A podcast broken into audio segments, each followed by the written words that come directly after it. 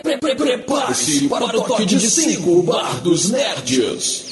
5, 4, 3, 2, 1. O bar está aberto.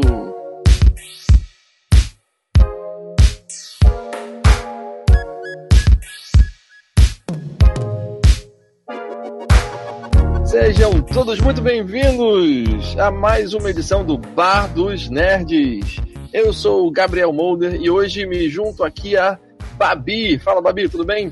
Olá, olá, meus amores. Tudo bem com você, Boulder? Tudo tranquilo também. Babi, vamos falar sobre o que hoje? Nós vamos falar sobre um filme sul-coreano que tá assim, ó, sendo muito falado e tá sendo a surpresa mesmo da, do circuito de cinema aí, é, fazendo história em Hollywood, que é Parasita. Muito bem. E é um filme que promete aí pro, pro Oscar, né? Ele já veio bem em outros festivais, ganhando muitos prêmios. É, e vamos então falar, fazer um review aqui, falar um pouquinho sobre esse filme e tentar entender por que, que ele tá dando o que falar. Muito bem, Babi. Então vamos lá. É um filme sul-coreano que está recebendo muito destaque. Né? A gente já sabe que está concorrendo ao Oscar de melhor filme estrangeiro e ao de melhor filme. É, e ele é, um ele é dirigido pelo Bong Joon-ho. Eu espero que eu esteja pronunciando corretamente. Bong Joon-ho. Ah, então tá bom. Essa pronúncia, gente. Bong Joon-ho. Ok. Ou, ou quase isso. E quem não está familiarizado com, com ele, é, ele é o mesmo diretor de um filme que saiu pelo Netflix, que é o Okja, ou Okja, eu também não sei pronunciar esse, esse filme. E eu descobri hoje, enquanto preparava a pauta, que ele também dirigiu o filme Expresso do Amanhã. Fala aí, Babi, é bom ou é ruim? perfeito, incrível esse filme. Quem falar mal do meu filho vai ter problemas comigo. Esse é seu filho também? Meu filho? Como seria meu filho? Esse filme é maravilhoso, gente. Se vocês quiserem, faço até um, um, um, review. Aliás, Bar dos Vips, faz tempo que eu não faço um review pra vocês. Vou fazer um review de Expresso do, do Amanhã. Vou fazer um link com Parasita e falar sobre a narrativa sul-coreana. Vou fazer. Muito bem. E hoje a gente já pode fazer esse link com, com o filme Expresso, o Expresso do Amanhã, né? Porque realmente tem alguns, é, alguns aspectos do tema abordado acabam sendo é, sendo semelhante, né? É, então, assim, esse diretor não saiu não saiu do nada, né? Esse não é o primeiro filme dele. Ele já tem trabalho reconhecido, né, em Hollywood, reconhecido no mainstream, digamos assim, né? E tá aí agora com um filme todo falado em coreano. E ele ficou famoso também, Babi, por uma por uma fala. Agora eu acho que foi no Golden Globe, né? No Globo de Ouro. Isso mesmo. Uhum. É, lembra pra gente aí o que é que ele falou ele, ele meio que disse que se os americanos eles fizessem, se eles lessem legendas, porque lá eles têm uma cultura muito de não assistir filmes legendados. Eles têm esse, essa, essa, essa, esse preconceito. Enquanto a gente tem preconceito com os filmes dublados, eles são ao contrário, eles têm preconceito com os filmes legendados. Então ele disse, mais ou menos assim, é, que se eles lessem, é, tiver, é, assistissem filmes com legendas, se eles lessem as legendas, eles encontrariam mundos fantásticos dizendo que era para eles darem mais espaço para filmes estrangeiros, para conhecer a história de, desses filmes, né? Uhum, pois é. E ele tem total razão, né? Total razão. E, assim, eu ainda não parei para sentar e pesquisar se lá nos Estados Unidos eles têm uma cultura de dublagem como a gente tem aqui. Tudo que vem para cá é muito difícil a gente não encontrar dublado, né? Mas é, não faz muito sentido eles não, não usarem legenda. Mas enfim. É, pois é, mas mesmo é, usando é, legenda em alguns filmes, a gente sempre vê essa piada né, em seriados de comédia, né?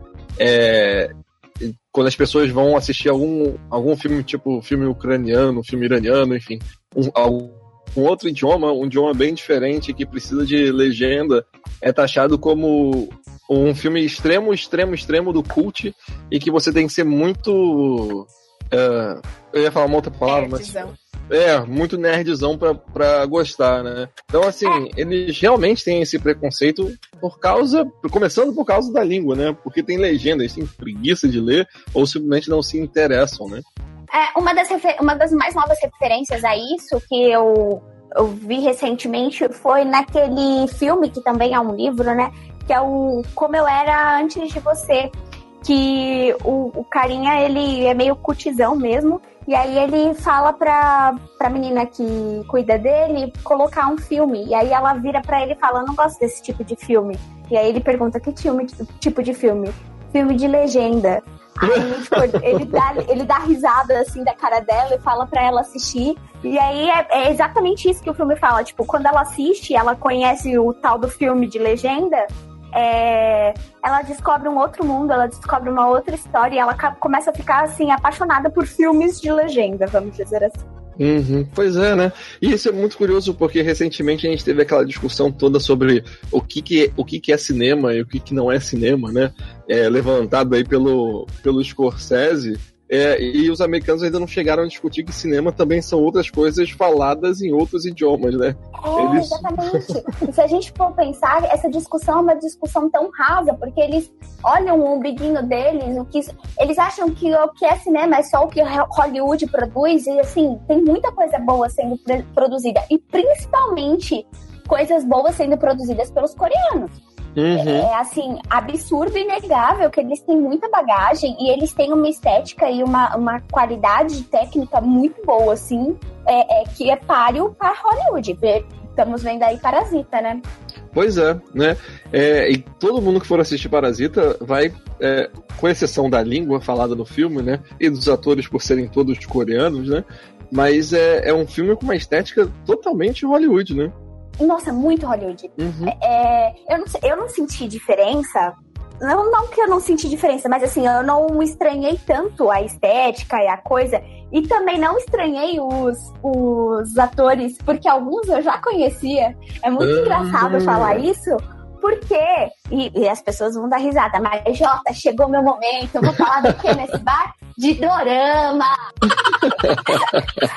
É, eu assisto dorama, gente. E assim, alguns atores que estavam participando desse filme são atores de dorama. E dorama é um, é um produto sul-coreano que ainda é, tem um certo preconceito aqui, porque, ah, como assim você assiste dorama e blá blá blá. Mas, cara, é, é de qualidade. É, são histórias bestinhas, são, são coisas meio clichês. São, são sim.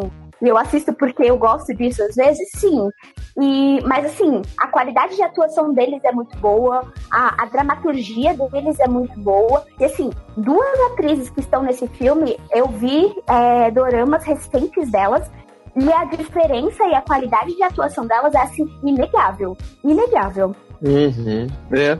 E é engraçado que é, essa questão da, da atuação é, em alguns momentos você não consegue dimensionar por, por pelo idioma, idioma ser diferente, então essa questão, é, a questão da entonação a gente até pega mais ou menos, né? Mas em nenhum momento ao longo do filme eu senti eu senti problema em relação à atuação. Pelo contrário, todos os atores pareciam ser convincentes. Talvez a que era menos convincente era a filha lá da é, da família que tava a, dando golpe. Rica. Não, não. não, da... jamais, jamais. É. Essa foi muito boa. Aliás, eu vi um dorama dela essa semana. E eu fiquei assim, mentira que é ela. Ela tá irreconhecível nesse filme. Se a gente assiste o dorama que, que ela fez em 2016, e tá na Netflix também, e assiste Parasita, você não reconhece que é ela. Eu só reconheci que era ela porque eu puxei hoje a ficha técnica do filme para poder dar uma olhadinha. E aí eu bati o, nome, o, o olho nela e no nome dela eu falei, mentira que é ela. E aí eu fui lá confirmar e ela, sim, fiquei assim, chocadíssima. Porque, uhum. olha, irreconhecível, realmente. Valeu aí, outra vez. Ih! Olha quem chegou aí! É o fantasma! Pedro de Lara, lá, lá, lá, lá, lá, lá, lá, lá, Cheguei, gente. Grande mesa. E aí, Molder, beleza, cara? Tudo bem, e você? Oi, Babi. Oi, tudo bem, Misa? Vim só tomar uma zinha com vocês e já vou embora. Ah, Beleza. Só? E aí, qual é o assunto hoje? É parasita? É parasita. É parasita. Putz, grila, que soco do estômago é esse, hein? Que filme é esse, hein, gente? Que filmaço, né? Que filmaço. Aliás, olha, a gente tá vocês- falando. Fala. A gente tá falando, falando, a gente nem meio que introduziu a galera sobre o que, que é Parasita. Porque assim, a gente falou, falou, falou, e a gente não falou que tipo de filme é Parasita, né? E- é, Até então, porque eu não sei até agora qual é o tipo do filme. Eu não sei o que, que eu tava assistindo. Exatamente, né? E é um filme que você não consegue rotular sobre um, um tema, né, do cinema. Porque ele tem, É.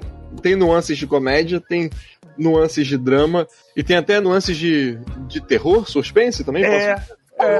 Eu É acho um que sim, tem uma suspensinho. estética. Tem uma estética de filme de terror, né? De thriller, Com né? certeza. Isso. Isso. De suspense. É, mas a- como a gente estava falando do, do assunto dos doramas, ô Babi, é, tem uma pergunta aqui do Francisco no nosso chat. Uma pergunta não, uma, é um fato né, que ele coloca aqui. Ele diz assim: a cultura da Coreia do Sul é, é muito desenvolvida e estimulada até pelo próprio governo. K-pop é um exemplo. Concordo plenamente. Francisco, é muito engraçado a gente falar sobre isso, porque assim, o governo coreano, ele entendeu que exportar cultura, a cultura deles, era a chave que eles tinham para poder trazer os olhos do mundo para a Coreia e incentivar turismo. Cara, as pessoas estão aqui no Brasil, teve até matéria esses dias, as, as pessoas, a galera tá aprendendo coreano por causa de K-pop. E assim, se você pensar que o grupo musical de K-pop, o BTS, é um dos mais ouvidos do mundo hoje em dia e que eles foram discursar na ONU, cara, é um avanço assim absurdo e você tem que bater palma pra Coreia porque eles pensaram absolutamente tudo. Eles usam dinheiro público pra poder aplicar na, nesse tipo de entretenimento, sabe? Olha só, olha só. Não precisa nem de Lei Rouanet lá. Não. Mas isso é para outro caso, cast. é a primeira vez que eu tô ouvindo falar em K-pop na minha vida. Olha só, tá vendo? Ainda bem que temos o Bar dos Nerds aqui, né, Misa? Pois é. Que, o que seria de mim sem o Bar dos Nerds, cara? É o Ô, único Misa- local onde eu encho a cara e ainda aprendo alguma coisa. É incrível. Tá vendo? Também conhecido como universidade no Brasil, né? com, com certeza, Mulder. Mas, ô Misa, aproveita que você chegou aí. Você consegue é, fazer uma sinopse do, do filme Parasita? Do que, que é o Sem filme? spoilers, sem spoilers, Ah, é, sem Sem spoiler. spoiler, sem analisar o filme. Então, é meio complicado, né? É meio complicado Uhum. você fazer uma sinopse de Parasita sem dar spoilers. Eu acho que Uhum. vocês têm que. As pessoas têm que ir preparadas. E tem que ir com espírito leve para se divertir, né? Para aceitar um formato diferente daquele que a gente está acostumado, da, da coisinha, daquele formatinho de Hollywood. Mas, ao mesmo tempo, o mais forte do filme, esse nome Parasita engana. Você vai ir pensando que vai ter alguma coisa sinistra, alguma Sim. coisa macabra, vai ter. Eu tinha certeza que parasita. era. Eu tinha certeza que era um filme de terror, principalmente pelo pôster que eu vi do filme, né? Que o pôster tem, assim, os tons muito escuros, aí tem uma família jantando numa mesa ou comendo alguma coisa, e tem uma outra, assim, espremida embaixo da mesa, é uma parada tenebrosa. Então, pois é. E no fim das contas, o filme vai ser, de certa forma, até mais tenebroso, né? Do que se fosse um filme de terror, mas vai falar de críticas sociais. Vai Verdade. falar de, de, de desigualdades sociais, de de repente como tem uma galera que está bem sucedida, que está bem financeiramente, e vai ter outras pessoas parasitando ao redor dessas pessoas bem sucedidas, né?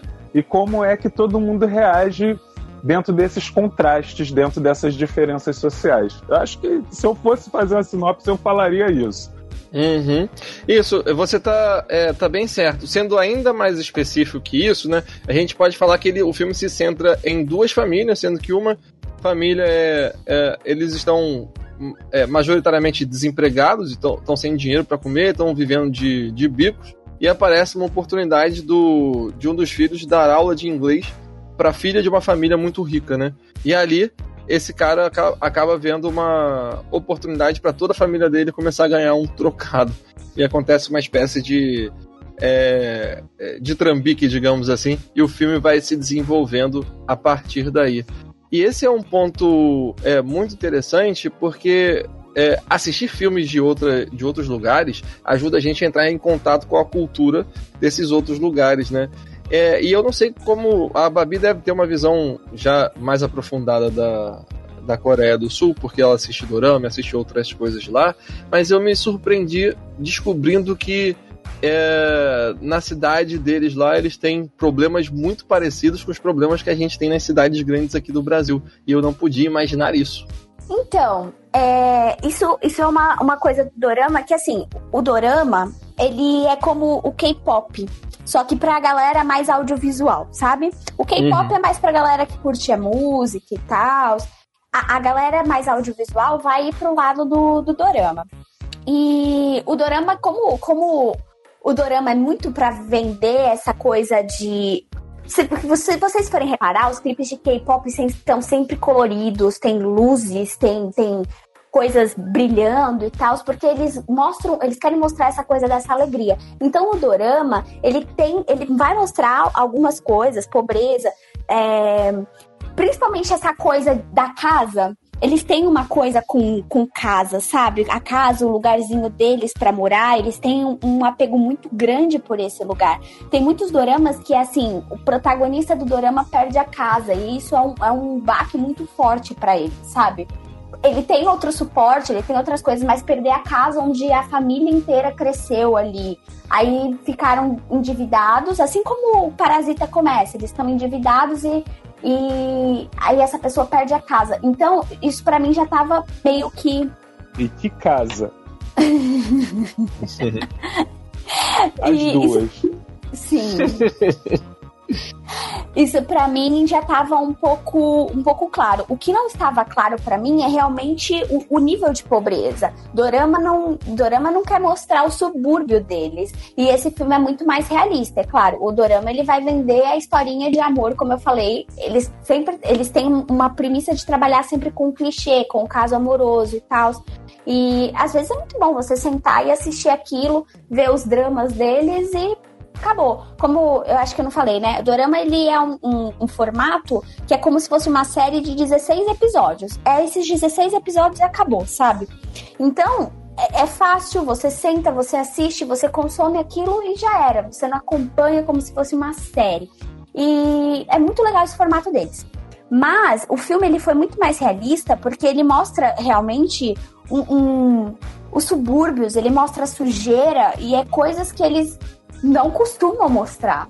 Então o diretor ele foi muito a fundo nessa coisa de expor os problemas de classe social, independente de ser na Coreia ou de em qualquer outro lugar. E eu acho que outra mensagem que o filme passa com isso é que enquanto vocês estão consumindo a parte bonitinha da, da Coreia, eu tô botando o dedo na ferida de que lá também tem pobreza, de pobreza que você encontra em países de terceiro mundo, sabe? Uhum. Essa observação que o Mulder fez de que os problemas deles lá são bem parecidos com os daqui, eu senti isso também.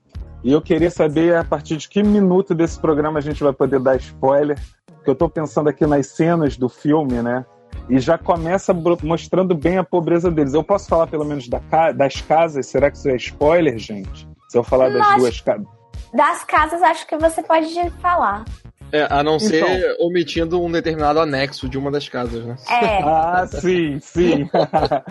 porque olha só, então, é interessante porque já na primeira cena, o, a família pobre, eles estão procurando um local onde tenha sinal de internet, né? Sim. E acaba que tem que ficar todo mundo espremidinho, encolhidinho num cantinho. E aí a gente percebe que eles moram é, é como se fosse um. Não é sobrado, né? Porque sobrado é em cima. É um porão. É, se fosse um, filme, é, se fosse um filme americano, iam dizer que era um sótão, um porão porque tem até aquela coisa do filme americano daquelas gradezinhas em que a pessoa fica presa ali embaixo pedindo socorro, pedindo para alguém e as pessoas na rua passando, né? Só se vê os pezinhos das pessoas passando. E isso mais para frente no filme vai ser bem marcante também, porque no caso a casa deles é abaixo do nível da rua, né? É. E aí mais para frente a gente fala sobre isso. E aí a casa que o rapaz lá que é muito inteligente, ele é muito malandro, muito versátil, que ele vai trabalhar, é uma casa linda, né, gente? Que casa é aquela? Eles ainda falam que foi feita por um, por um arquiteto famoso e que teve que se desfazer da casa, sabe-se lá por quê. É, e, e aí realmente é uma casa espetacular. Mesmo que ninguém falasse nada, não tinha como você olhar aquela casa e não pensar assim: uau, uau, né? Inclusive, o tal do anexo que você tá falando, Mulder, antes é. mesmo da gente saber qualquer coisa sobre ele, eu já tinha achado muito bonita aquela parede, né? Aquele, Sim. A, a, a forma como tinha as louças, a, as facas expostas ali num, numa parede de vidro. E, e, na realidade, ali bem no meio da parede tem uma portinha que dá para como se fosse a dispensa da casa, né? Que é bem aquela coisa de casa rica, porque é como se fosse é, aquele ambiente onde costumam guardar vinhos. Não é isso? Se eu não me engano, no filme até era também, não era? Local era onde guardavam as bebidas. Era uma espécie de dispensa. Isso, é geral, né? Não era de vinho só ali, não. Mas é, é bem parecido com, com. A gente está acostumado a ver aí com né, esse anexo sendo um local onde o cara guarda vinhos, guarda bebidas, essas coisas assim.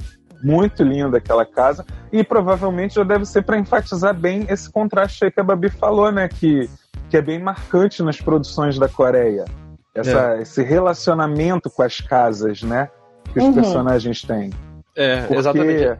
Fala, fala, Mude. A gente tem fala esse. que eu já ia dar spoiler. Não, não. A gente tem esse contraste que é muito perceptível mesmo, né? Enquanto a família está completamente apertada, né? A outra família vive numa casa tão grande que quando você está num dos cômodos, mesmo que você está acompanhado, parece que você está sozinho né? Uhum. Ela, em algumas é, tomadas, em algumas cenas, é, você sente um pouco a solidão de alguns personagens estarem lá, principalmente quando são aquelas cenas deles olhando pela janela e vendo alguém no quintal.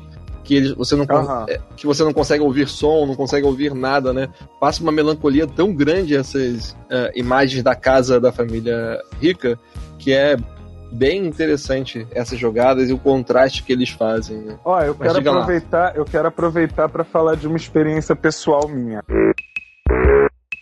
Eu fui criado não numa casa luxuosa, claro, numa casa simples.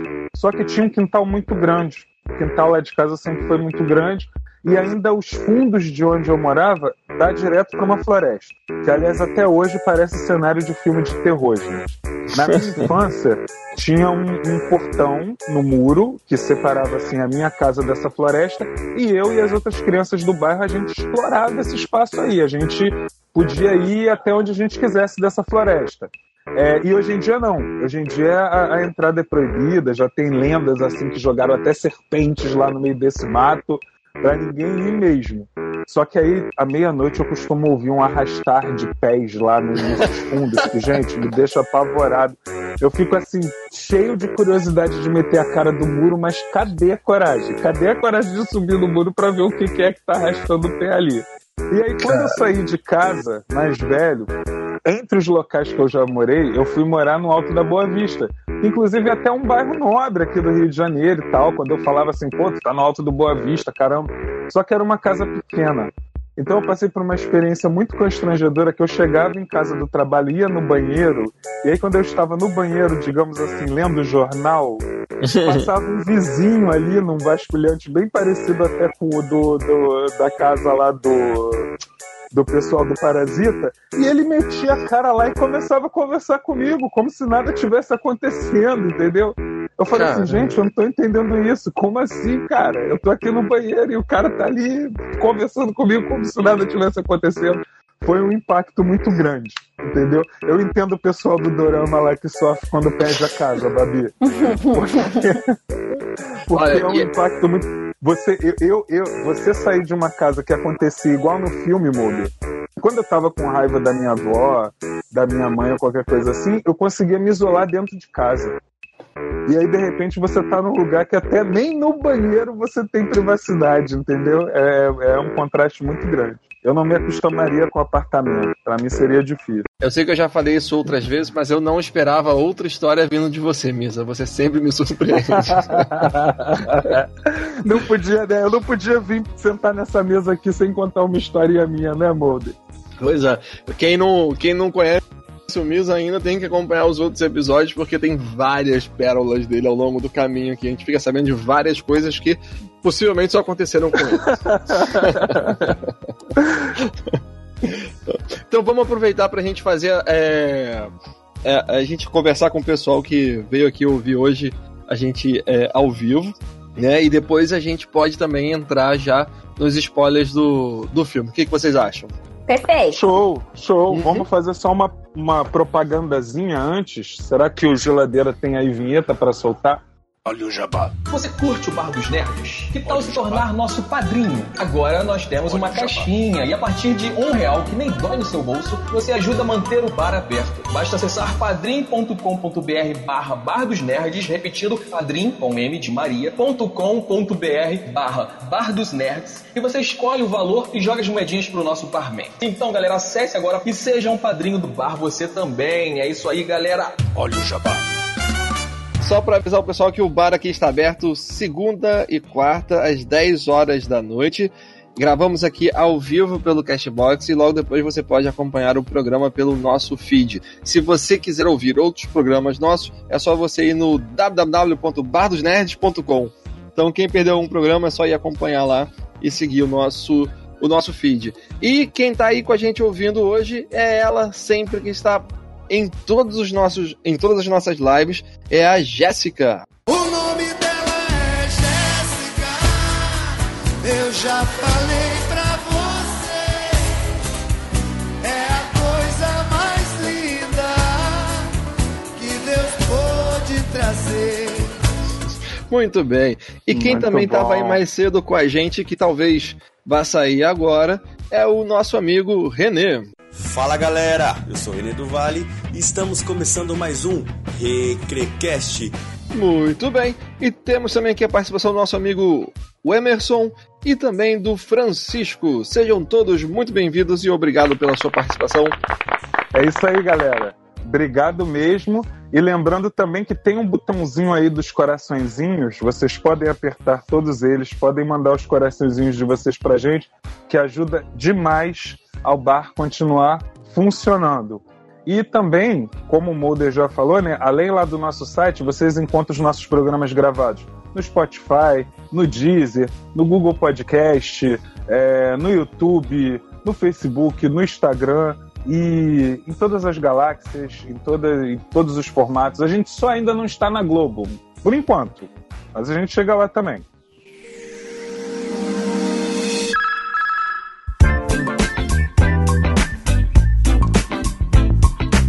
Antes da gente ir para a parte dos spoilers, eu queria só ler um comentário que o Francisco fez, que acho que é pertinente para a gente fazer essa divisão aí do que é sem spoiler e do que é com spoiler diferente. Várias reviravoltas na trama.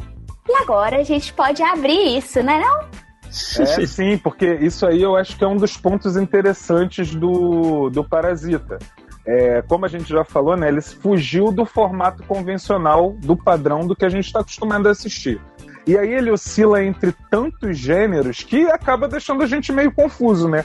A gente até é, no início parece um, um, realmente um filme, no meio ele parece outro filme, e aí no final a gente fica de boca aberta falando assim: hã? Hein? É o quê?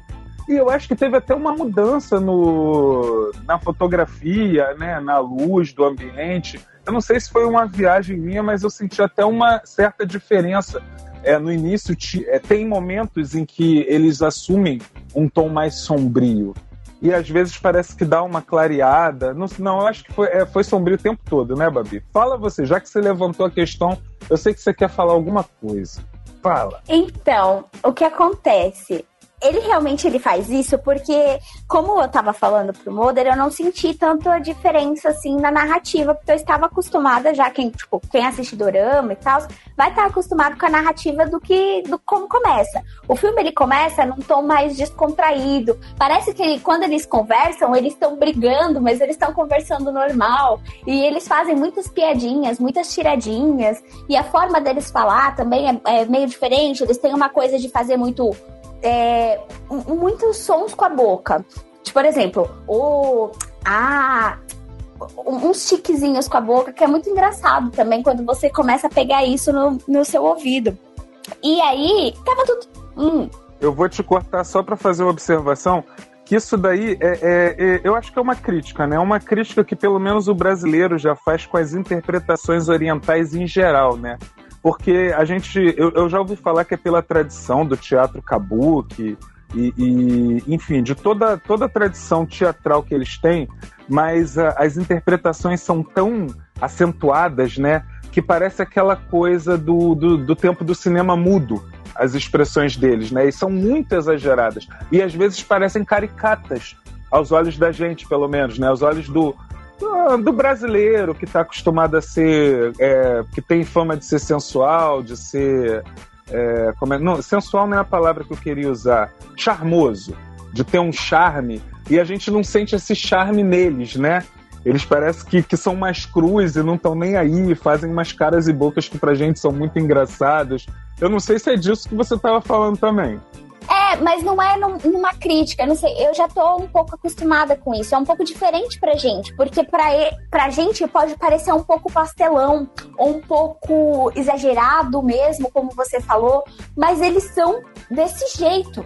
Eles, se você for reparar, em entrevista que eles dão, eles falam desse jeito, eles se expressam muito com as fisionomias, caras e bocas, com esses chiques que eles vão, que eles têm na fala, por exemplo, fazer muito esse, esse barulhinho com a boca assim.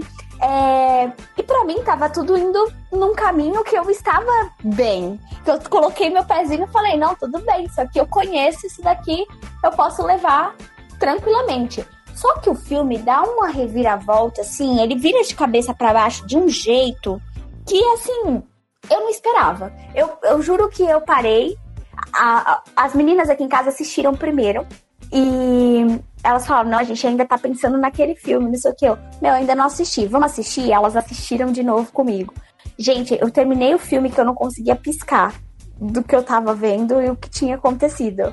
Porque, assim, ele te leva numa, numa história que é inacreditável. Eu não sei nem como que a gente vai começar a dar spoilers aqui, porque é difícil explicar. Muito bem, então comecemos do, do princípio, né? Vamos falar dessa família que tá. que todo mundo tá desempregado, que estão sem dinheiro para comer. Na verdade, comendo o pão que o diabo amassou, né? quase que literalmente. E eles estão tentando arrumar dinheiro de alguma forma. É, nesse contexto aparece só uma pessoa bem de vida, né? Que é o amigo do, do filho dessa família, que vai exatamente indicar ele para essa outra família que, que é mais que é muito bem abastada, né?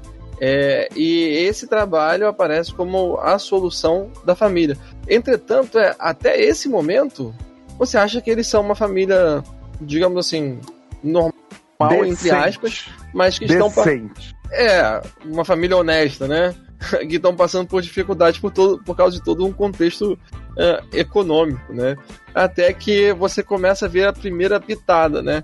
Que o garoto, para passar na entrevista de emprego, pede ajuda uh, para a irmã, porque o garoto ele não tem nenhuma referência.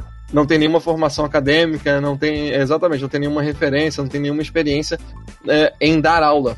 Entretanto, o amigo dele sabe que ele é. é Muito inteligente, uhum. teve sempre boas notas, né? Essa Exatamente. coisa toda. E uma parte que eu não entendi muito bem, como se ele tivesse feito a prova do vestibular lá não sei quantas vezes e, e tivesse ido bem. É, então, e se vocês forem reparar, o amigo que dá meio que uma ideia, ele pergunta sobre a irmã dele, ele fala que ele pode ir lá e não sei o que, que ele vai recomendar, e do nada ele vem e pergunta sobre a irmã dele, tipo, dando um, hum, será que não, não rolaria aí um, uma ajuda? Por que não? Uhum. Ah, e eu, antes da gente prosseguir, eu só queria falar que o lance que a Babi falou deles se expressarem com muitos chuis e rãs e não sei o que, me lembrou do queridíssimo Riei, do Yu Hakusho, que o do Riei era praticamente um bordão, né? E como os adolescentes daquela época começaram a imitar o do Riei aqui no Brasil também, né, Mulder? Ah, é, deve ser, porque eu não acompanhava esse desenho. Jura, Mulder? Ah, Mulder, que pecado, Mulder. Um cara de quase 40 anos que não assistiu o Rock Show na manchete. Pois é, eu fiquei só no fogueira. Super Campeões e Cavaleiros Zodíacos.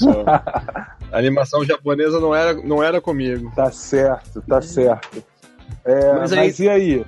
Então Fala temos aí o primeiro, o primeiro aspecto assim se desenvolvendo para algo ir mudando na construção da história, né? Em que o garoto precisa falsificar um, é um diploma. E aí a gente descobre que a irmã dele é uma exímia profissional do Photoshop, né? Que ela consegue falsificar um. Mesmo não tendo computador em casa, né? Eles vão para uma LAN house e eles conseguem falsificar um diploma para ele. E aí a parte engraçada, né? Que ele chega. ele chega na entrevista e mostra os diplomas e a mulher não quer nem saber dos diplomas, né? Porque ele foi indicação do Uhum. outro rapaz lá. E isso já bastaria de- desde que ela acompanhasse a primeira aula e que fosse realmente boa.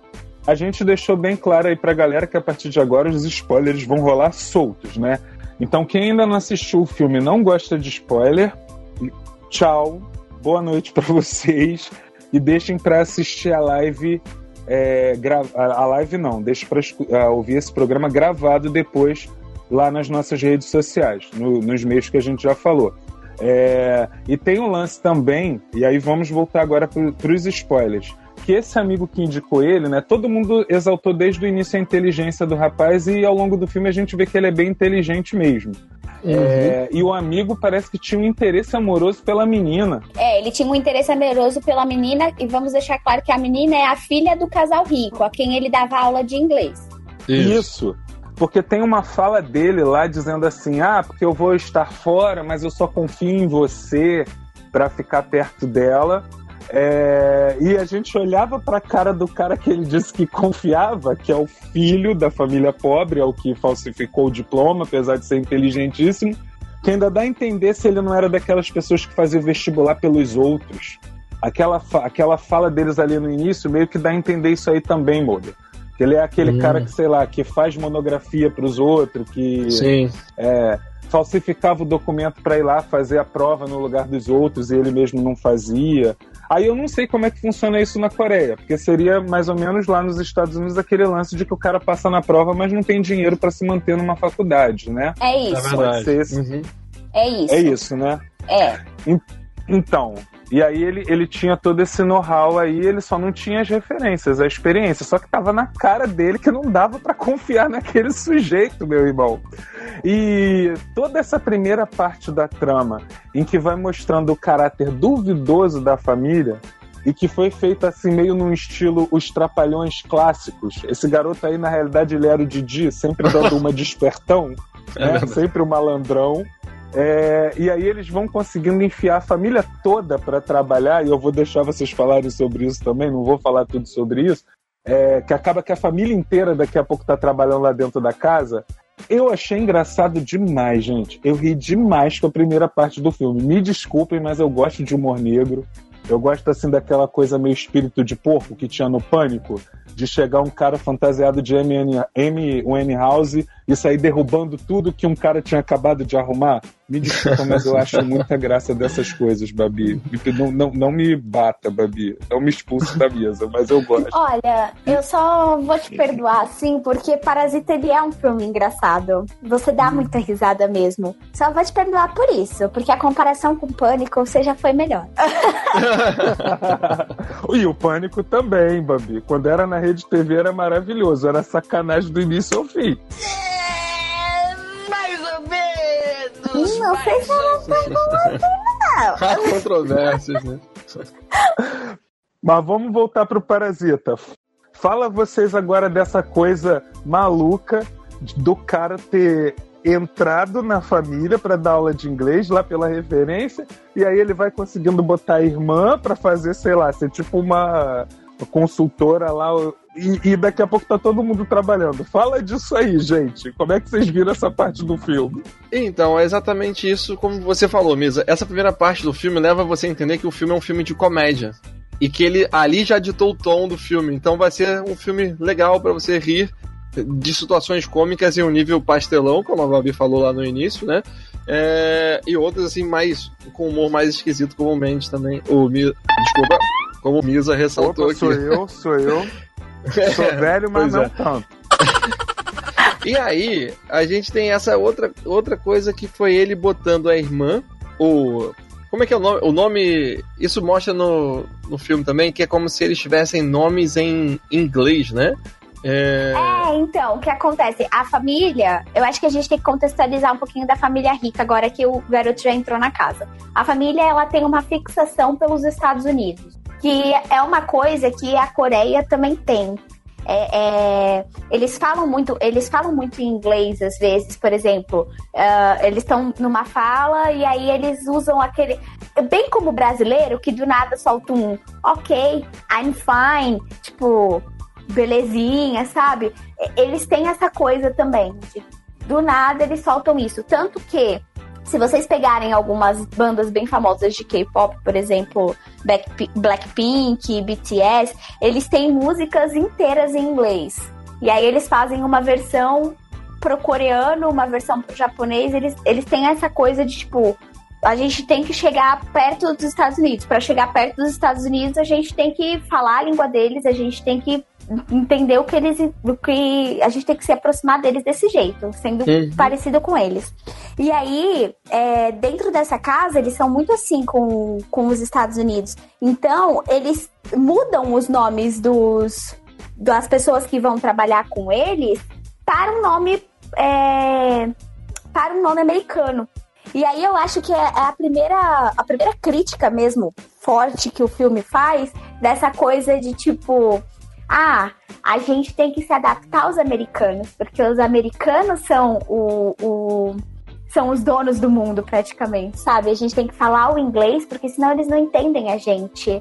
A gente não pode ter os nossos nomes que é diferente ou, ou não, não digo nem diferente, mas é, é é, característico muito nosso, tipo Jang Ji, que é o Exato. nome de uma das, de umas atrizes, então a gente tem que adaptar o nosso nome para que eles possam entender e não eles se adaptarem à minha cultura, entendeu?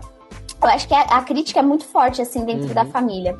Isso, isso é mostrado assim de uma forma muito caricata, é que você vê que é exatamente uma crítica social que o diretor quer fazer, o que explica aquilo que a gente estava falando lá no início, do que ele fala quando ele recebe o prêmio lá, né? Que os Estados Unidos precisam conhecer os outros filmes de, é, de língua estrangeira para abrir os horizontes deles dentro do, do cinema. E esse aspecto dessa família é, rica coreana me lembra também muito um aspecto da nossa classe média aqui no Brasil, ou pelo menos é, que eu acompanhava mais forte lá na década de 80, na década de 90, que é pagar pau para para americano, quer pagar pau para experiências nos Estados Unidos, né? Você vê isso nessa família coreana, do tipo, quando o garoto inventa o que, que a irmã dele fazia, né? Que é, é, ele fala que a irmã dele entendia de, de aprendizagem e ajudar o filho da, da mulher lá a, a se desenvolver, é, entendia de psicologia e coisa e tal. E enquanto ele falava isso, a mulher, ah, é, interessante, interessante. E aí, de repente, falou, e ela estudou em Chicago. Ela, ah, Chicago, é? Hum, então ela deve ser boa, não sei o quê. Foi só jogar a carteirada do, dos Estados Unidos que, de repente, mudou completamente a proficiência da, é, da menina, né? E aqui no Brasil tinha muito disso, né? O cara ia para os Estados Unidos para fazer serviços gerais para lavar privada e conseguia um trabalho é, numa área que não precisava desse tipo de experiência, mas só porque ele tinha né, passado é, em um intercâmbio ou algo assim. Né? Você desvalorizava completamente o, o esforço, a dedicação de uma outra pessoa, porque a outra é, é, enfim, pra fazer um intercâmbio tinha que vir né? de família. Já é, pra fazer o intercâmbio tinha que vir de família com dinheiro. Nossa, Mulder, você tá aprendendo a dar umas cutucadinhas aí de forma sutil junto com os coreanos, né? Mas olha só, o que eu gostei dessa, dessa sua, das suas observações, Mulder, é que vocês devem ter falado antes de eu chegar, né? Que esse filme, excepcionalmente, não está concorrendo ao Oscar na categoria de melhor filme estrangeiro. Ele está uhum. concorrendo como melhor filme. E na boa, gente, eu não lembro a última vez que isso aconteceu. Eu não lembro quando foi que eu vi um filme estrangeiro concorrendo é, e sendo até assim, não sendo. Bom, enfim, eu não lembro. Eu não lembro de, de quando foi que teve um filme estrangeiro. A última vez que eu me principal. lembro foi A Vida é Bela, né? Que inclusive ganhou. Pô, ia falar isso agora. Ia falar isso agora. E quanto tempo tem isso? Mais de 20 anos, né, cara? Já fez mais de 20. Só uma correção além dele concorrer a melhor filme, ele também concorre a melhor filme estrangeiro. Ele está sendo, ele tá concorrendo nas duas categorias. Quer dizer, querem que ele leve de qualquer forma, né? Eles querem Exatamente. que seja o melhor filme. Se não for o melhor dos melhores, vai ser pelo menos o melhor estrangeiro. Exatamente. E o sonho da gente é um dia fazer um filme assim, né? Não sei. Apesar de termos filmes bons, mas. É. Olha, é, eu sei que a gente não tá no, no programa de Oscar, mas é, é eles estão concorrendo a melhor roteiro original. E assim, minha minha aposta é para que ele receba também melhor roteiro original, porque eu acho que melhor diretor eu, eu tenho uma outra aposta para melhor diretor, mas eu acho que melhor roteiro original ele leva também. Isso, mas nada de queimar sou... a pauta do programa do Oscar. Vamos em frente. Desculpa, desculpa. Não vamos. Não vamos queimar a pauta, mas eu sou obrigado a falar, fazer só mais uma observação que talvez eu não, não me lembre depois. É, o ano passado, aqui no Bar dos Nerds, a galera pode encontrar lá na nossa grade de programas, talvez o Geladeira até coloque lá no Castbox exatamente qual é o programa. É, a gente fez logo no início o programa do Oscar do ano passado. E a gente também fez um programa já mais para o final do ano dos melhores animes do ano passado. Então o que, que acontece? No Oscar, dos filmes que saíram em 2018 e até 2017, 2016, estava se tendo uma crítica de ser tudo sempre mais do mesmo, ser tudo muito parecido e sempre levando para alguma crítica racial, étnica, coisas do gênero, de, é, de gênero, inclusive, também. É, só que já estava tudo muito batido, tudo muito parecido, muito desgastado. E parece que, que 2019 foi um ano das inovações. Os animes de 2019 vieram com umas temáticas bem novas, bem interessantes, é, e os filmes também. E a gente está vendo isso aí. Esse reconhecimento de um filme coreano como melhor roteiro, melhor filme, do Oscar, melhor filme de uma premiação americana para um filme coreano, é muito interessante, gente. É outro soco no estômago. É porque o, o, Parasita foi um soco no estômago de muita gente mesmo. E eu não queria dizer, é um soco no estômago na própria cultura americana, na própria política americana, na, nos próprios americanos. E os caras ainda estão reconhecendo isso, sabe? É. é Até eu acho que essa, essa pobreza tá rolando lá também, gente quando a gente vê os documentários do Michael Moore, quando a gente é, tem contato com gente que, tá, que mora lá e que tem o pé mais no chão e a gente troca uma ideia com essas pessoas, é, os níveis de pobreza nos Estados Unidos estão altíssimos também. Está cheio de cidade fantasma. Tem muita gente que está perdendo as casas lá. Então vai ver que eles se identificaram com isso aí também. Não é, só, não é mais uma realidade só dos países de terceiro mundo. Infelizmente, a gente está vivendo um momento global em que muito difícil. A humanidade está passando por um momento muito difícil. E eu acho que até os americanos sentiram isso aí na pele. Talvez por isso que eles estejam reconhecendo o valor de Parasita. Uhum, é verdade. É, e continuamos por onde? Eu quero que vocês falem sobre o lance doido de, de ter entrado todo mundo da família, gente. Se vocês não falarem, eu vou falar. Porque eu achei demais aquela parte ali. E tem a crítica da família que a gente tem que fazer nisso aí também, né? De como eles conseguem ir se, infiltra se infiltrando dentro da super casa do arquiteto mais famoso da Coreia. Ô, ô geladeira, só aviso que esse bar só fecha às 11h30 hoje, viu? Só é. avisando já. Fácil, fácil, a gente chega em meia-noite, geladeira. Deixa gravando que depois eu termino a gravação. Beleza, então é isso. A gente vai ver essa família é, mais pobre tentando se enfiar dentro dessa casa, tentando é, se enfiar dentro dessa família abastada para ir pegando todos os empregos ali à volta e vivendo meio que às custas deles, né? Então, primeiro foi o garoto dar a aula lá de inglês, ele conseguiu botar a irmã para dar a, é, fazer uma tutoria com o filho mais novo da família rica, que é, se expressa muito bem com é, através de pinturas, mas tem algum, alguns traumas ali. Ele é uma criança bem é, é bem diferente, su, é, com sugestões de hiperatividade ou, ou algo assim, né? É, é um moleque menina... pentelho, é um moleque arteiro.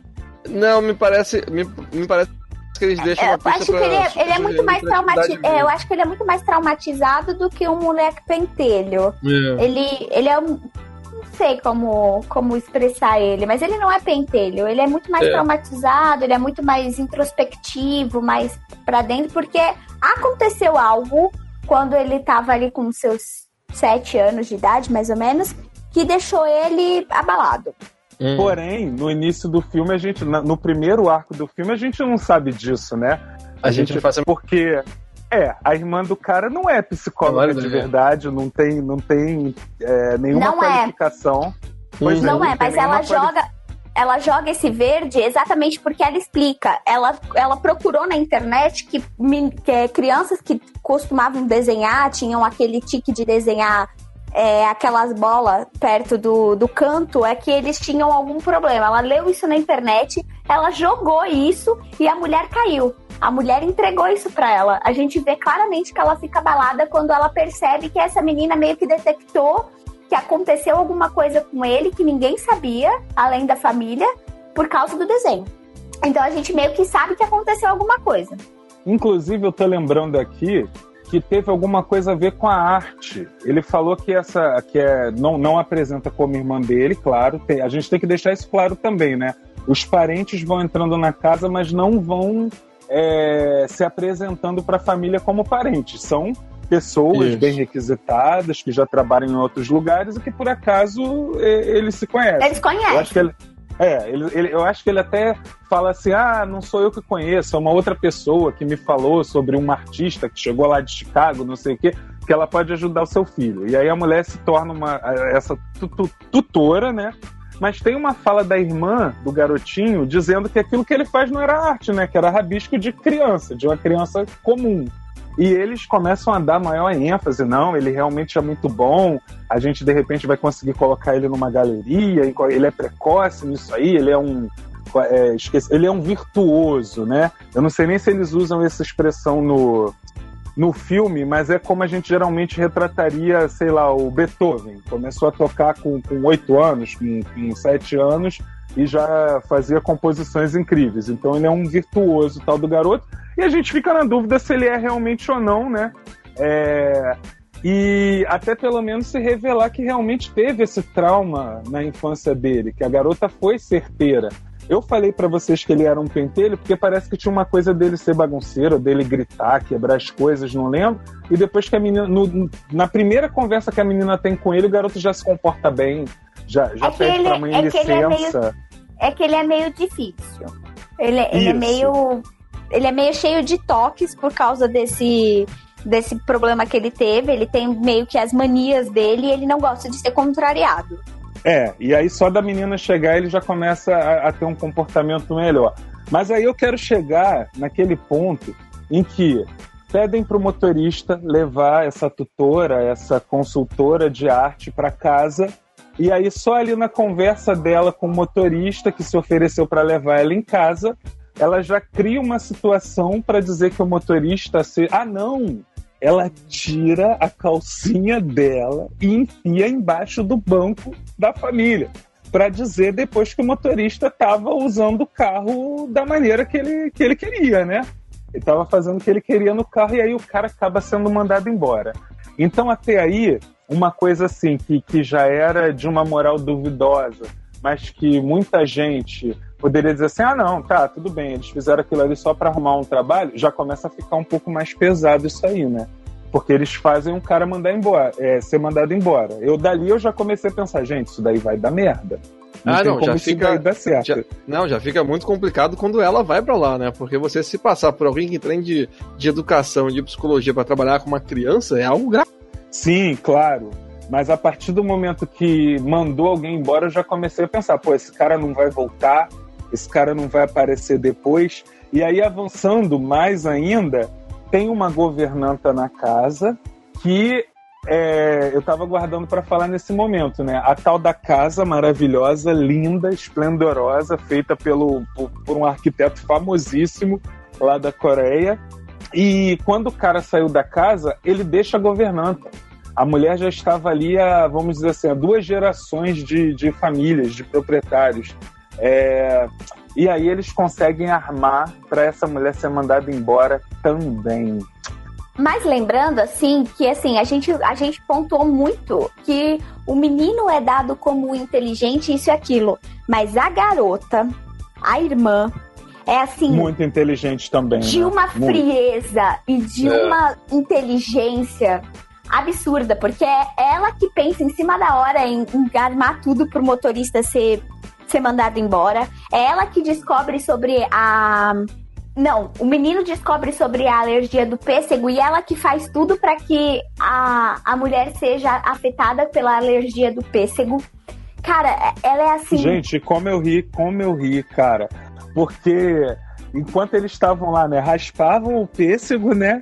E quando passavam pela mulher, só jogavam um pozinho em cima dela do pêssego. E a mulher começava a tossir, espirrar.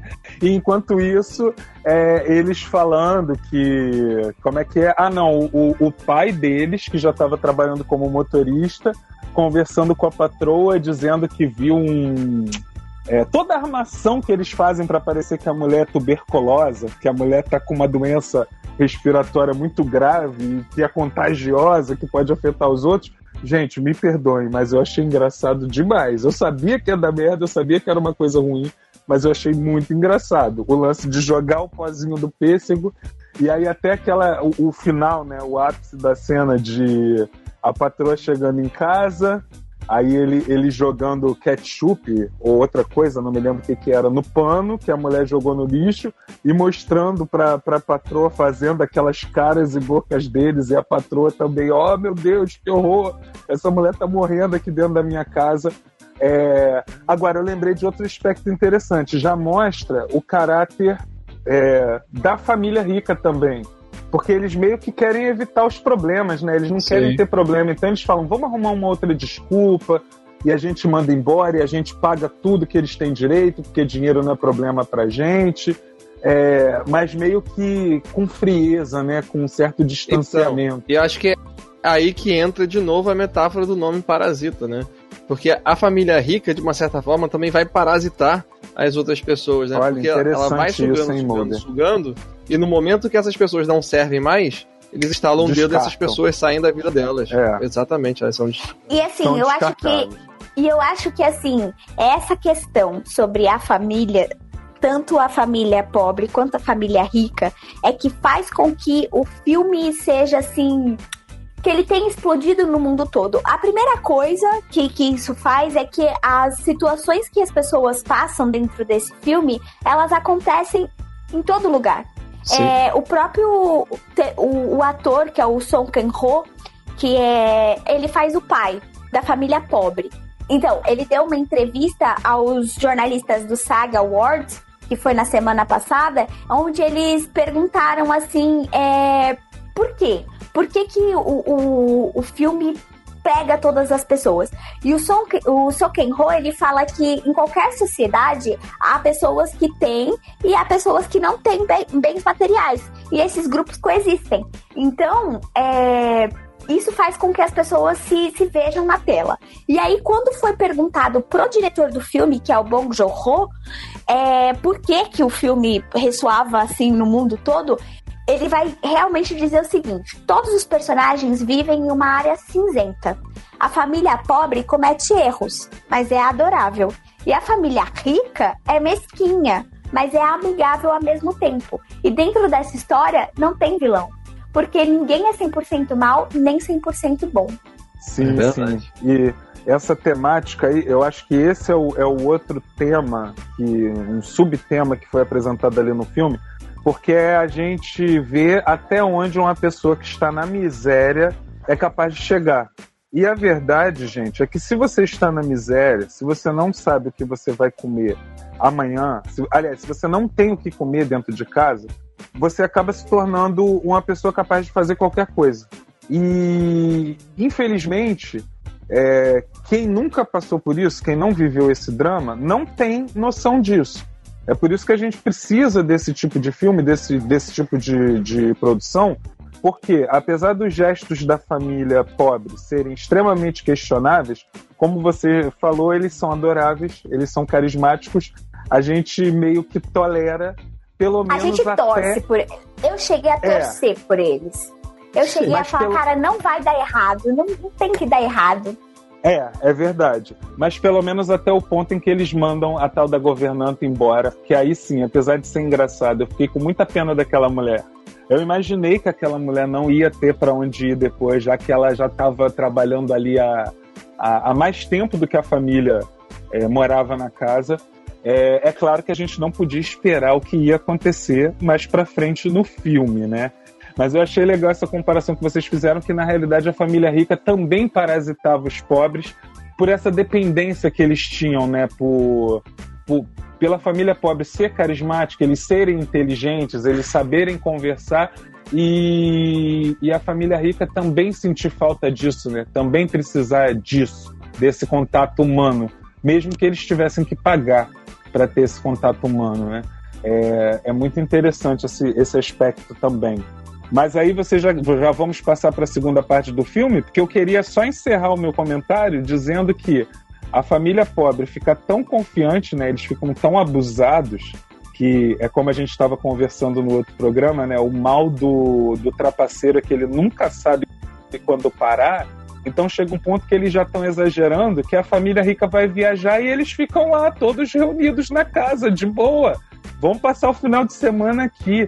Só que eu acho que a fotografia sombria que o filme inteiro tem, aquela fotografia parecida com o do. O chamado.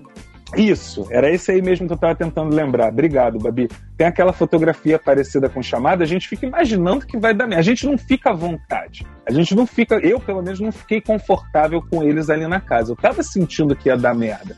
Eu só não imaginei o tamanho da merda que estava acontecer. Eu, eu parei exatamente nesse ponto aí também. Eles lá dentro da casa, eu pensava exatamente isso. Caraca, isso vai dar ruim a qualquer momento. Nesse momento, o nível de tensão começa a subir a um nível estratosférico. E assim, é, se vocês forem reparar, eu acho que a gente vai entrar agora na. Eu vou, eu vou dar uma. Eu vou dar uma introduzida aí na, na parte que a gente falou. O que acontece? Quando eles. A família vai viajar, tá toda a outra família pobre trabalhando ali, fingindo que não se conhecem, são, não são parentes e tal. Aí a família rica vai viajar, vai para um acampamento comemorar o aniversário do, do menininho. E aí, a família pobre se sente à vontade, como Misa falou, e eles vão nesse final de semana para casa dos ricos viverem como se eles fossem os donos da casa. Até aí, tudo bem. Aí é que, como o Mulder falou, a fotografia, da, a fotografia começa a ficar escura, começa a ficar pesada, naquele, naquele ambiente bem o chamado mesmo. Eles estão bêbados, que isso daí é outra coisa que é muito comum lá na Coreia, eles ficarem bêbados. Em doramas, eles ficam bêbados o tempo todo também. Eles saem para beber, eles bebem bastante. É, eles ficam bêbados na casa. E aí, a antiga governanta aparece na casa falando que deixou um negócio na casa e precisava pegar. E a mãe da família pobre que está como governanta nessa casa deixa ela entrar. E quando ela entra, ela descobre um anexo, um bunker embaixo da casa. E esse bunker esconde o marido da governanta da, govern, da antiga governanta da casa. O que acontece? Todos os, alguns anos que ela nesses anos que ela trabalhou lá, ela acabou, eles acabaram se endividando, perdendo a casa. Como eu falei, eles gostam desse lance de perder a casa aí nas, nos roteiros. Eles, ele perdeu a casa. Aí ela vive na, na, na casa dos patrões. E aí, vivia, né? Na casa dos patrões. E aí ele se escondeu dentro desse bunker porque ele estava sendo procurado por agiotas. E ele vivia ali, ele parasitava literalmente dentro da casa. Ele e olha um que eu, que, eu, eu acho que o lance dos agiotas é só um detalhe, porque eu acho que é tipo aquele lance mesmo. Ficamos na miséria, não temos mais casa, é, meu marido não arruma trabalho, então vou enfiar ele aqui nesse buraco e aí eu fico. Porque lembram? Tem o, o, o patrão fala, ela era ótima, o único problema é que ela comia por dois.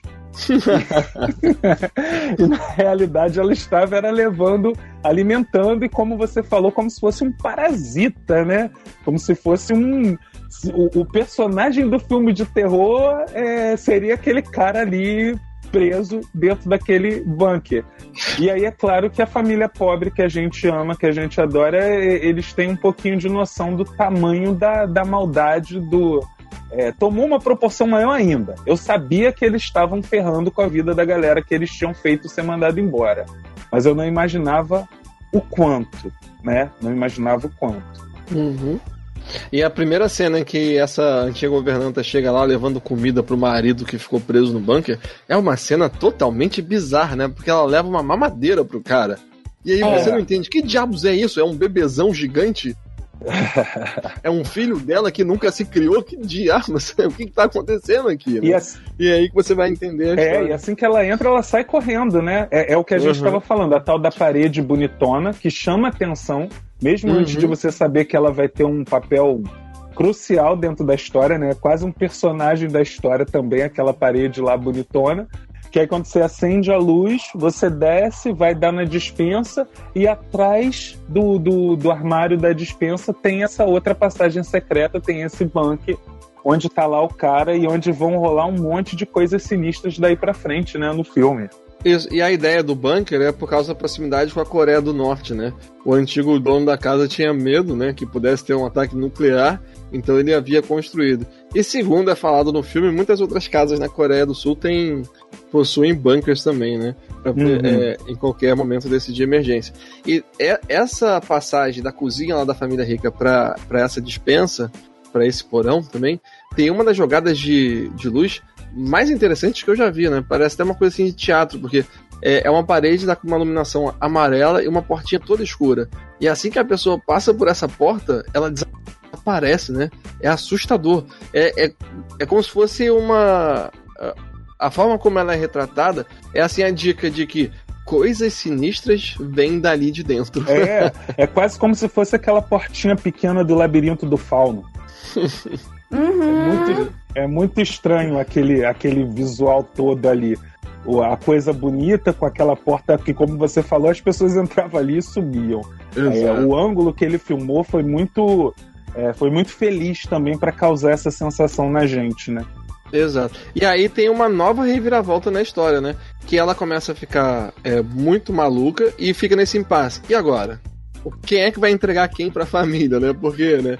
Então, nesse momento, eu juro que a minha, a minha reação foi: não, eles vão se juntar e vai todo mundo parasitar em cima da família. Exato. Uhum. E beleza?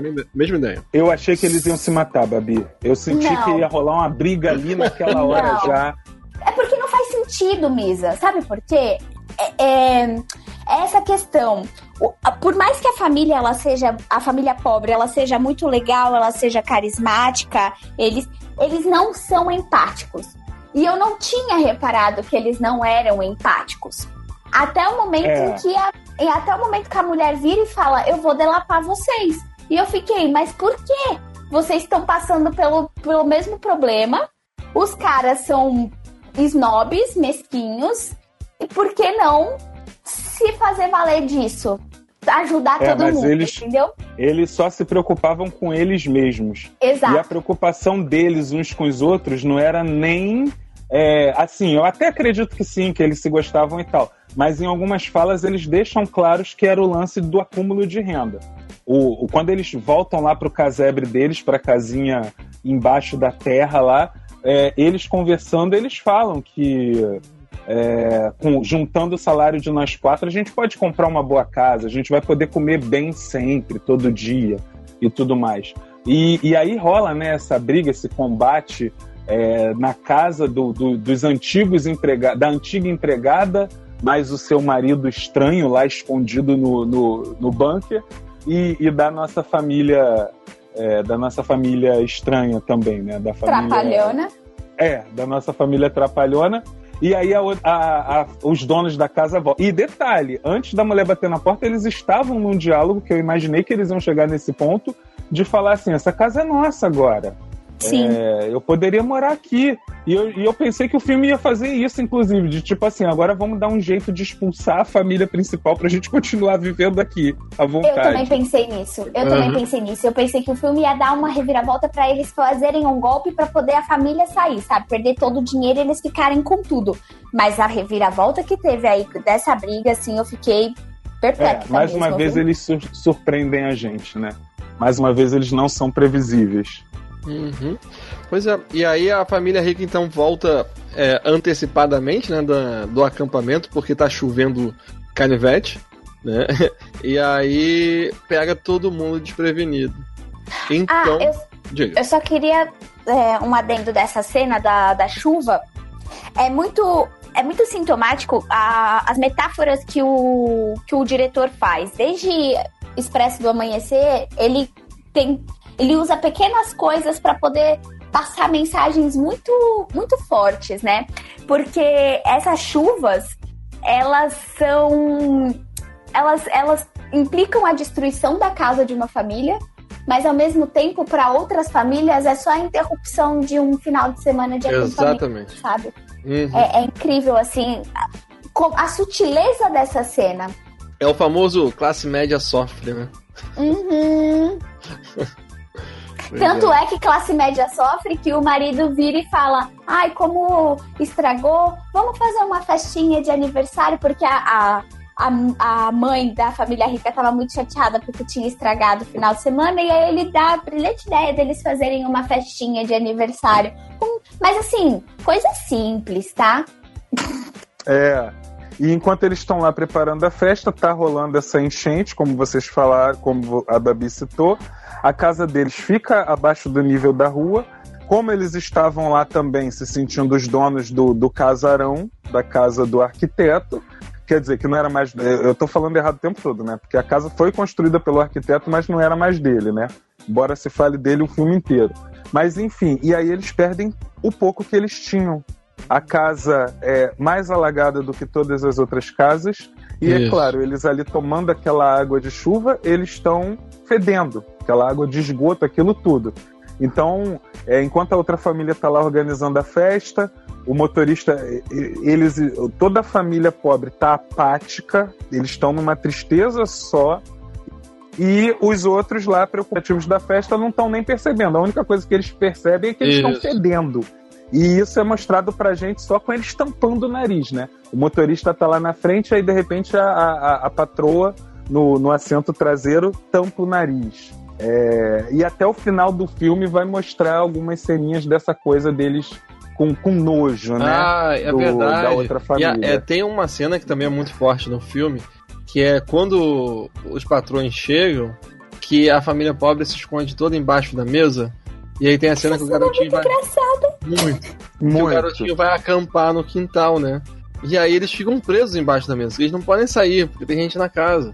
E aí os pais do, gar- do, do garotinho ficam na sala pra algum problema estarem perto do, do garoto, né? E aí Uhum. eles estão no sofá e começam a falar sobre o odor corporal do, do Sr. Kim, né? Que é o, o novo motorista, né? Que é o pai da família pobre. Né? E nesse momento acontece algo é, assim, a minha tradução foi algo sinistro, porque é, o cara começa a malhar o cheiro do maluco, dizendo que o maluco cheirava um rabanete, a uma coisa velha, uma coisa podre. é, E logo depois, ele começa a namorar assim com a esposa, dá, um, dá uns amassos fortes, começam ali a iniciar numa transa, co- quase como se malhar o cara pobre fosse algo muito gostoso, muito excitante, né? Veja como nós podemos pisar nas pessoas e isso é bom, isso é E poder, outra- e como eu me sinto viril e potente. E outra coisa que mostra, sintetiza muito isso, Mulder, é que lembra da calcinha que a, que a irmã da família pobre deixou na deixou no carro? A Sim. mãe da família rica usa essa calcinha. Exatamente porque É, eu achei aquilo demais. o, o pai da família rica, ele começa a contar pra ela que achou essa calcinha, e aí ele vai falar, mas é, sabe em que rua que ele tá andando? Na rua tal. E lá tem meni- meninas desse tipo. E essas meninas, e aí ele vai, ele vai meio que no ouvido dela e fala. E a gente meio que subentende o que, a o que ele tá falando. E aí ela usa essa calcinha como uma forma sensual. fetiche de- deles ali, É, né? um fetiche de que, tipo, agora eu sou a sua. Ih, não posso falar isso, né? É, é, Tá, não pode. Mas enfim, vocês entenderam o que eu eu sou a sua menina que anda naquela rua lá que o cara É. ia. Isso mesmo. Sim, muito, achei muito interessante. Eu acho que eu perdi o início do, do diálogo, Mulder. Mas é interessante, é o interessante do filme, é, é esse grande mérito do filme, porque apesar de ser uma situação bizarra, grotesca, angustiante até em alguns momentos, eles conseguem arrancar risada da gente na hora que o casal adormece, né, depois de terem transado, e a família pobre vai saindo um por um debaixo do, da tal da mesinha. Eles estavam ali perto, ouvindo tudo, passando por tudo aquilo. E aí o pai não consegue sair, né? Eles acordam antes, alguma coisa assim, e aí o cara Nossa, fica lá é parado muito no engraçada. chão. É. O cara fica Fica parado imóvel no chão, mas é muito engraçado aquilo, Mas gente. A de cena é Deus. engraçada, mas ela também tem um significado, pelo menos pra mim. É aquela coisa de que, tipo, ele tá lá no chão e é, é- é basicamente uma cena que se o cara virar a cabeça, ele vê.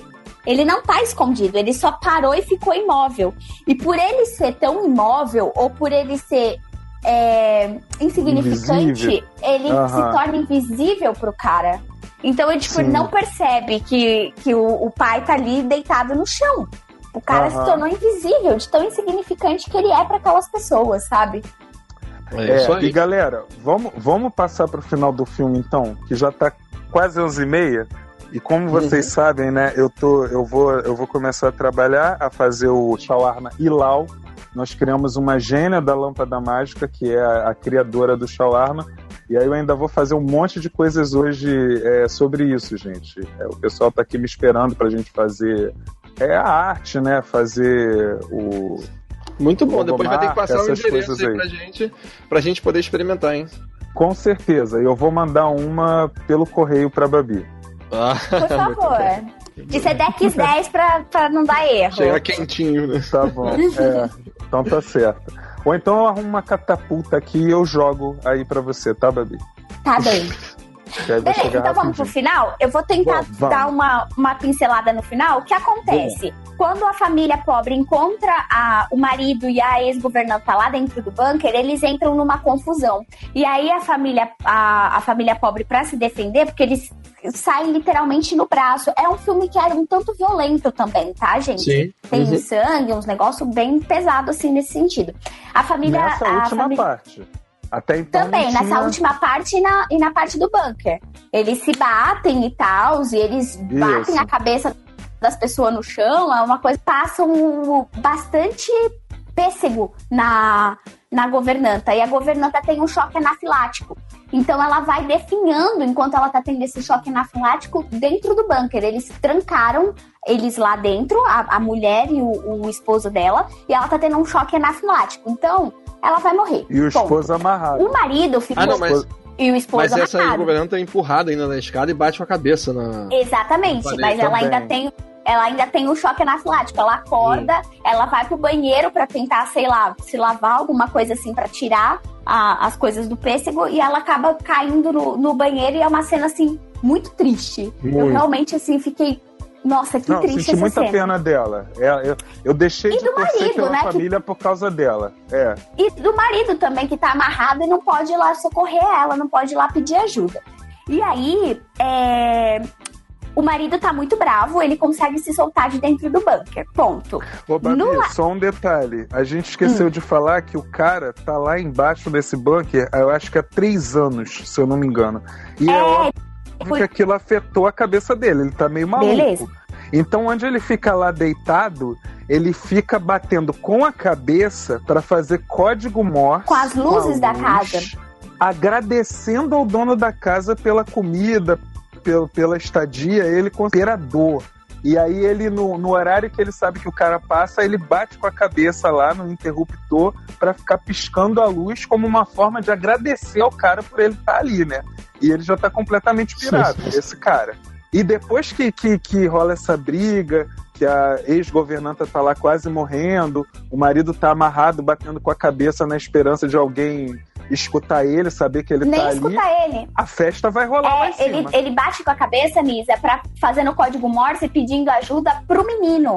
Porque o menino é, Tipo escoteiro, né? é Alguma escoteiro assim. e ele sabe código Morse. Ah, outra coisa. Lembra daquele incidente do menino? O que aconteceu foi que, um belo dia, o marido da, da governanta, ele saiu pra poder dar uma saltadinha Ah, na geladeira à noite. maravilhoso. E aí, o, men- o menino tava comendo o bolo de aniversário dele na cozinha de madrugada. E ele viu o cara saindo da, de da dentro porta da escura dispensa. sinistra. Da porta daquele local escura. sinistro que a gente falou. E aí ele teve um ataque epilético. E ele quase morreu. Tem Bom, Isso. Na, na parte de cima agora da casa, onde tá as famílias. É, de o que volta ao acontece? presente. De volta ao O- presente do filme. Na, na- no meio daquela confusão toda, o pai escuta o pai da família rica dizendo que ele cheira mal. E ele fica meio sentido com aquilo. Ele diz pra, pra, pra mulher da família. E aí eles saem e tal. A- O Miz explicou que teve a enchente da casa, eles perdem tudo, eles estão mal, mal cheirosos. E aí ele tá dirigindo, ele tá mal cheiroso e a mulher sente o cheiro dele. E aí ela vai relembrar daquela conversa que ela teve com o marido. E ela vai abrir a janela, como o, o, o marido fala que às vezes faz, de abrir a janela para poder entrar um ar. E vai meio que torcer o nariz. E aí o pai vai ficar mais bravo ainda. E nisso a festa vai começar a rolar. E tá tudo muito bem, tudo muito ok. Pros a festa ricos. tá rolando. Pros ricos. A festa tá rolando. A família tá tentando resolver o que, que eles vão fazer com, a fam- com, com o marido e a mulher que estão no porão. E aí, eles abrem o porão. E nisso que eles abrem o porão, o marido da, da, da ex-governanta Governanta. está possesso. Possesso. E aí, o que, que ele faz? Ele mete o. Acho que a gente também esqueceu de mencionar que o menino, o, o filho da família pobre, ele tem uma pedra bem grandona que ele ganhou daquele amigo dele que indica ele para dar aulas dentro da casa da família. Que ele diz que Uhum. aquela pedra é para trazer prosperidade para ele. E ele leva esse- essa pedra para para festa. E aí ele Dizendo tá que ia resolver tudo. Isso. Dizendo que já ele sabia, já tinha a solução e ia resolver tudo com a pedra. Ele desce o porão, ele desce no bunker com aquela pedra na mão. E aí o cara tá possesso porque a esposa dele morreu na frente dele sem ele poder fazer nada. E ele dá com essa pedra na cabeça do menino. É assim, ó, uma Porque cena o garoto absurda. descendo a escada deixa a pedra cair. Sim. A gente sabe que ele tá descendo a escada para poder matar o casal que tá lá dentro do, do, do buraco. Só que aí é- é- são as coisas incríveis desse filme Parasita, né? A gente, a, a essa altura do campeonato, a gente imagina que ele vai se atrapalhar. Mas é, eu não sei dizer se isso é realista, se isso é tentar botar comédia numa coisa extremamente angustiante, porque é meio engraçado ele soltar a pedra, né? Ele tá ali tão determinado de que vai resolver tudo, e aí a arma que ele tem nas mãos dele podia ter escolhido qualquer outra coisa que já tinha lá na casa, o troço cai. Ele praticamente entrega a arma ao, ao, ao inimigo dele, né? Pô, E nessa toma hora, pedrada é ele. Como nessa tá hora que ele deixa a pedra cair, eu soltei um palavrão, eu não acredito, maluco. Aí continua, Olha, Babi. Mas aí ele bate com a pedra na cabeça do menino. O menino, a gente. Eu, particularmente, achei que ele estava morto, tá? Eu também. É, e aí, quando ele sai pra cozinha, ele sai pra casa mesmo, tem aquela coisa dele ficar três anos lá embaixo, ele não vê a luz do sol. E aí é que rola uma catarse dentro dessa festa. Porque esse cara me sai da cozinha com uma faca na mão pra matar toda a família do. a família pobre. E aí é que começa a confusão, porque a família. O cara sai com a faca, e aí ele vai pra matar a família pobre, e aí. Quem a tá na ele- festa não entende nada, né? Uhum. Acha que é um maluco, um mendigo que invadiu a casa. A gente esqueceu de dizer também que tinha uma lenda que tinha um fantasma na casa e era esse cara, né? Na verdade. Sim. O menino achando que tinha visto um fantasma na casa, né? E era o cara, só pra reforçar isso aí de novo. E aí o menino vê o cara de novo, né? O tal do fantasma, com a faca na mão. E aí, Babi, o que que acontece? E aí é uma catarse sem fim. Aí, só pra resumir, o que acontece? O cara, o marido da, da ex-governanta mata a filha pobre. E aí, o, o marido da família rica, ele é ferido. E nisso que ele é ferido, eles vão, eles vão tentar. Eles vão tentar socorrer ele. Só que aí o menino vê o, o cara e ele tem outro ataque epilético. E aí eles começam a correr pra socorrer o menino. Só que o, O menino pai vê o está... fantasma, né? Exatamente. Só que o pai da família pobre está numa catarse muito louca. E aí eles já, eles já abateram o, o, o marido da família da, da, É, da vale a pena dizer que essa catarse, vale a pena dizer que essa catarse que você tá falando é com muitas facadas no coração, né? Um Sim. monte de gente começa a levar facadas no coração. É, agora, falando com vocês, lembrou até o final do Crepúsculo, o último filme, que as cabeças vão sendo arrancadas como se fossem tampinhas de garrafa, né? Só que nesse filme, em vez de ser as cabeças sendo arrancadas, foram facadas no coração. Um monte de personagens tomando facadas no coração. E Que aí, aparentemente é a única forma de matar alguém nesse filme, hein? Porque os outros, os outros tipos de ferimento não levaram ninguém à morte. ao óbito. É. E aí o que acontece? O carinha, o, ex, o marido da ex-governanta tá lá abatido e a, a chave do carro tá lá perto. O pai vai ir atrás da chave do carro. E ele Não, vai primeiro, chegar perto. primeiro, primeiro, o pai da família rica é, quase que exige que o pai da família pobre deixe a filha lá agonizando, morrendo, pra dirigir o carro pra ajudar eles a fugirem. Sim. É. E, ou, É. e, tipo, ou, ou que jogue a chave. Mas assim, é, se vira E mal, o- cada um por si. E outra coisa que eu senti é que pra quem tava ali na festa, a impressão que deu é que quando eles começam a se degladiar de faca, a impressão de que dá é que o- os empregados, que seriam a família pobre, a governanta atual, estava tentando defender a família rica, né? Daquele maluco que invadiu a casa. Eu acho que meio que dá essa impressão aí também.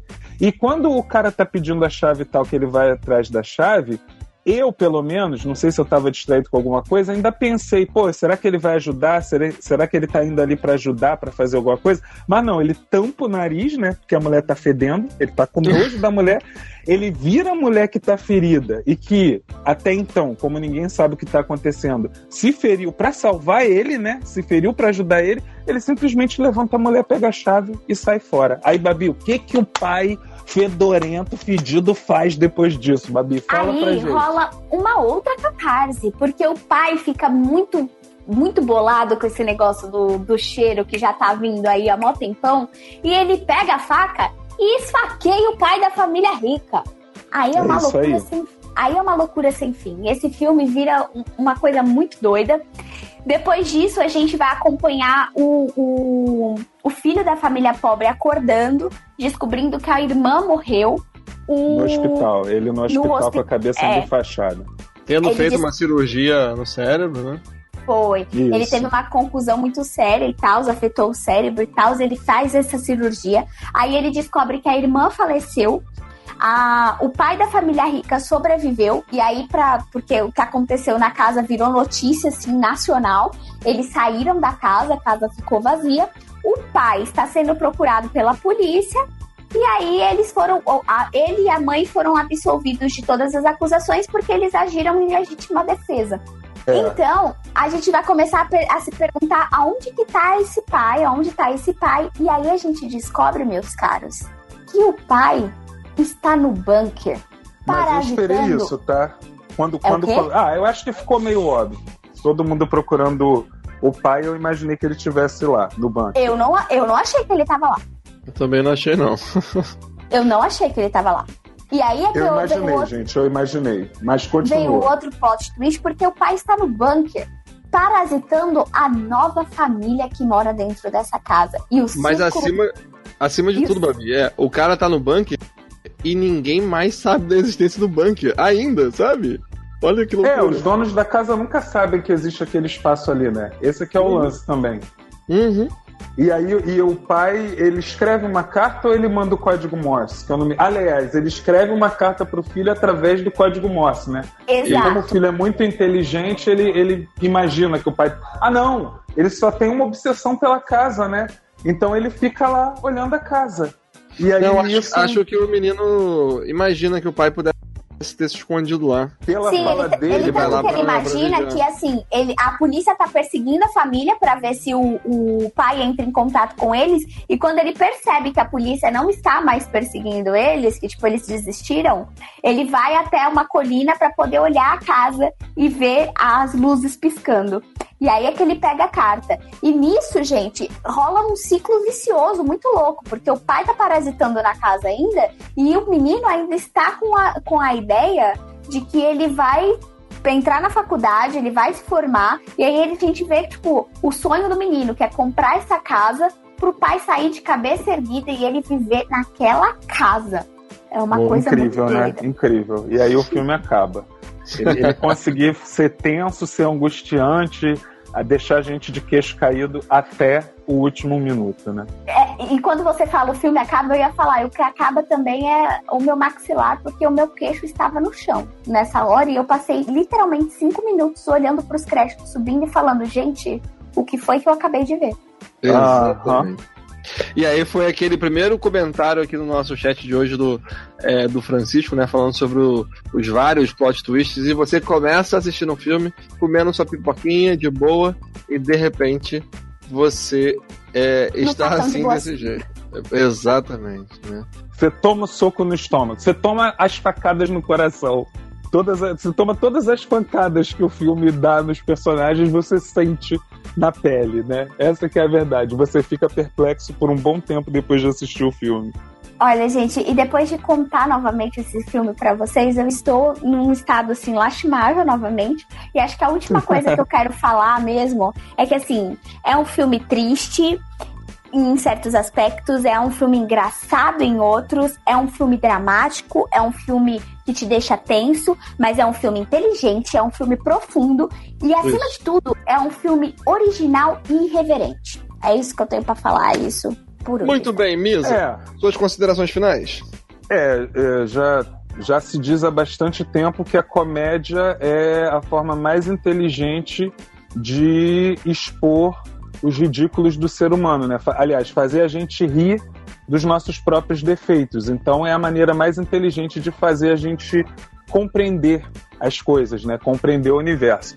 E o Parasita veio com força total para relembrar é, a gente disso e para a gente prestar mais atenção nessas desigualdades, porque como a gente falou aqui no Brasil, aqui no Rio de Janeiro, tem Copacabana e ali do lado a Rocinha. E aquele filme com a Regina Casé, que eu não assisti até hoje, mas que eh, todo mundo achou que ia pro Oscar também e tal, ganhou alguns prêmios, é, também falava sobre isso, né? As pessoas realmente, a gente passa pelo outro sem enxergar a realidade do outro. E como a gente falou no programa de segunda-feira do História do Casamento, a mensagem que ele pode passar, o que o Parasita tem de positivo para você que está aí escutando a gente? Ah, mas por que, que eu devo assistir esse filme? Porque ele vai te ajudar a prestar mais atenção nas pessoas que estão ao seu redor. Você de repente já não vai entrar mais num ônibus cheio como eu já fiz e ver o cara lá com um CC maldito, miserável, que me deixou com dor de cabeça. E eu agora não vou achar só que ele é um, um, um, um- porco que não tomou banho naquele dia. Sei lá o que, que esse cara pode estar passando para estar daquele jeito indo trabalhar de manhã, né, gente? E, bom, é isso. Muito, muito é, bem colocado, Misa. Muito bem colocado. Quando você encerrar aí, você, por mim, você pode pedir a conta. Que eu vou fingir que eu vou no banheiro, que eu não trouxe dinheiro hoje. então, beleza. Então, só pra terminar, eu gostaria de reforçar o que a Babi e o Misa já falaram. É, esse é um filmaço porque você consegue enxergar várias camadas nele. A crítica social é enorme e os plot twists fazem o roteiro todo se transformar a cada minuto. Então você fica grudado nele até o final, sem respirar em boa parte do, é, do filme. Então assistam, principalmente se tiverem tempo antes do Oscar, para poderem torcer e acompanharem é, depois com a gente também o Oscar 2020. É isso, pessoal. É isso. Uhum. Então, beleza. A conta, por favor. E lembrem-se, vocês ouviram primeiro aqui. Na calada, na moita. Aê, muito bem. Olha, eu gostei Mulder, desse final de hoje porque os três falaram, né? O Mulder pediu a conta, eu fiz a minha a palhinha e a Babi fez o hashtag. Foi legal. Foi Power Olha, Trio. Olha, Mother, eu só queria falar uma coisa. Na sua pauta estava escrito pontos negativos. E eu fiquei realmente me questionando, tipo, que ponto negativo, querida? Esse filme é perfeito, brilhante, não tem Então. ponto negativo. Não tem Só nada, que- né? Não tem nada, não. Gente, eu vou Nada. abandonar vocês mais cedo, porque Beleza, o povo beleza. já está trabalhando aqui e eu preciso fazer as coisas lá da Shawarma pra botar Ah. pra funcionar o mais rápido possível. Ô, Misa, mas antes de você ir, é, deixa eu dar a deixa aqui. É, como é que é o nome mesmo do, do negócio aí? Ah, o negócio que eu vou vender é Shawarma